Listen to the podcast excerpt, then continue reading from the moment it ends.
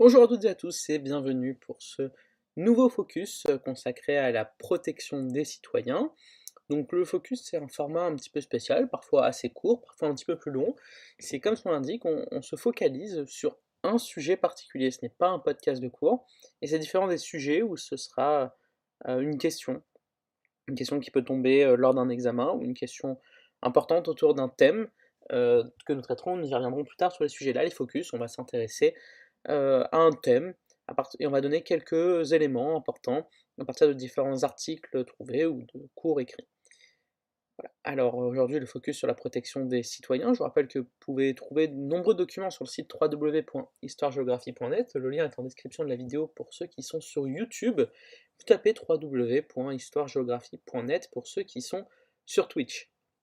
Alors, l'État se doit de protéger chacun de ses citoyens.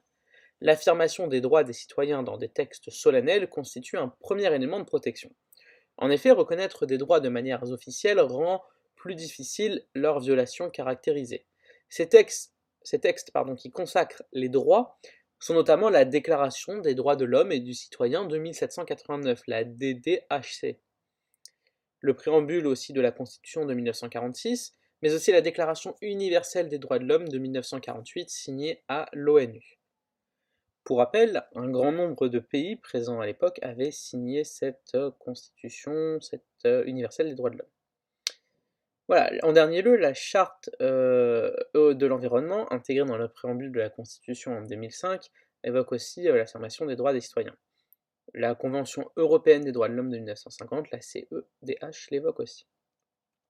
En France, cette affirmation solennelle se double du rôle du Conseil constitutionnel depuis sa décision de liberté d'association du 16 juillet 1971. Cette liberté d'association du 16 juillet 1971 a consacré la valeur constitutionnelle de la déclaration de 1789 et du préambule de 1946. Il vérifie que les lois respectent les droits définis par ces textes. En outre, depuis la révision constitutionnelle de 2008, complétée par la loi organique du 10 décembre 2009, les justiciables peuvent saisir le Conseil constitutionnel à travers une question prioritaire de constitutionnalité, la QPC. Ils peuvent euh, saisir le Conseil constitutionnel afin qu'il statue sur la conformité aux principes constitutionnels de toute disposition législative qui leur serait appliquée au cours d'une instance. Ce mécanisme permet effectivement, depuis son entrée en vigueur en mars 2010, de contrôler a posteriori toute norme législative au regard de toute atteinte aux droits et libertés que la Constitution garantit. L'existence de juges indépendants disposant de réels pouvoirs est un moyen important de protéger les droits des citoyens. En effet, il est essentiel, lorsqu'un droit fondamental n'est pas respecté, que la personne qui s'estime lésée puisse se tourner vers une autorité capable de constater cette violation et, le cas échéant, de la sanctionner. Par ailleurs, depuis 1981, les citoyens français peuvent également s'adresser à la Cour européenne des droits de l'homme, juridiction dépendant du Conseil de l'Europe, afin de faire sanctionner les insuffisances éventuelle de la France en matière de protection des libertés. Depuis 2011, le citoyen français qui considère qu'un de ses droits a été bafoué peut également saisir le défenseur des droits.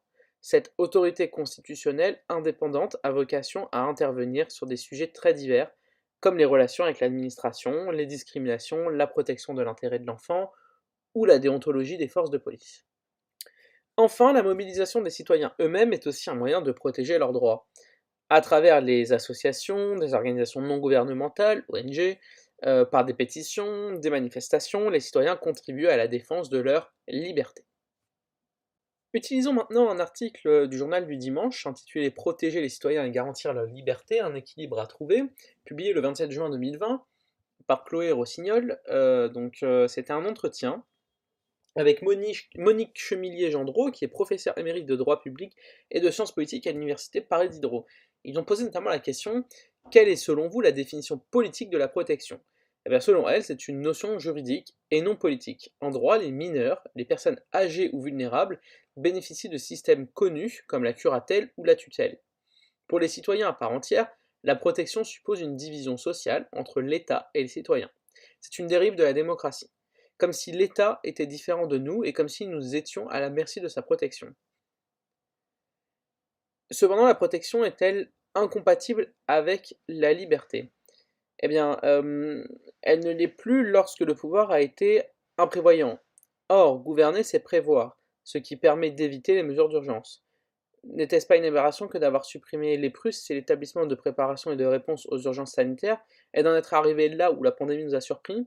Les dangers ne sont jamais entièrement imprévisibles, et les mesures doivent se prévoir en amont et non pas à l'arrivée du danger. Que serait la liberté sans protection? Bah, Les deux mots ne s'opposent pas, euh, selon cette professeure. Qui n'a pas envie de se protéger? Dans l'ensemble des pays, les citoyens ont très bien appliqué le confinement, par exemple, suite à cette crise de la Covid-19, surtout lorsqu'il a été justifié par des experts. Il y a maintenant le temps des questionnements sur la durée, les modalités, les conséquences économiques des mesures prises. Il est nécessaire de discuter de ces libertés de façon démocratique, sans aller jusqu'à saisir des juridictions suprêmes, tout juge, même le plus proche des citoyens, comme les tribunaux de proximité, assure le respect aux textes, qu'ils soient nationaux, européens ou internationaux. L'existence de juges indépendants disposant de réels pouvoirs est un moyen important de protéger les droits des citoyens. En effet, il est essentiel lorsqu'un droit fondamental n'est pas respecté, que la personne qui s'estime lésée puisse se tourner vers une autorité capable de constater cette violation et le cas échéant de la sanctionner. Il appartient alors à l'autorité judiciaire, gardienne de la liberté individuelle, de le faire. C'est l'article 66 de la Constitution. Quelques alternatives au recours au juge dans la protection des droits, bah depuis 2011, le citoyen français qui considère qu'un de ses droits a été bafoué peut également saisir le défenseur des droits. Cette autorité constitutionnelle indépendante a vocation à intervenir sur des sujets très divers comme les relations avec l'administration, les discriminations, la protection de l'intérêt de l'enfant ou la déontologie des forces de police, ce dont on a parlé tout à l'heure. Depuis 1995, le citoyen européen peut saisir aussi le médiateur européen s'il estime qu'une institution de l'Union a violé les droits fondamentaux. Et donc, bien sûr, la mobilisation des, citoyens reste la plus importante, le plus important moyen de protéger les droits des citoyens. La protection des citoyens est un élément fondamental qui est aujourd'hui inscrit dans tous les grands textes fondateurs de notre société et de nos démocraties. Chaque citoyen est attaché à cette protection, J'espère qu'aujourd'hui, euh, nous avons fait le tour de la question la protection des citoyens de façon brève. Vous retrouverez euh, les différents liens en description de la vidéo. Et je vous rappelle que vous pouvez trouver de nombreux documents sur le site www.histoiregéographie.net. En attendant, je vous souhaite une bonne journée et je vous dis à très bientôt pour un nouveau podcast, focus ou sujet. Au revoir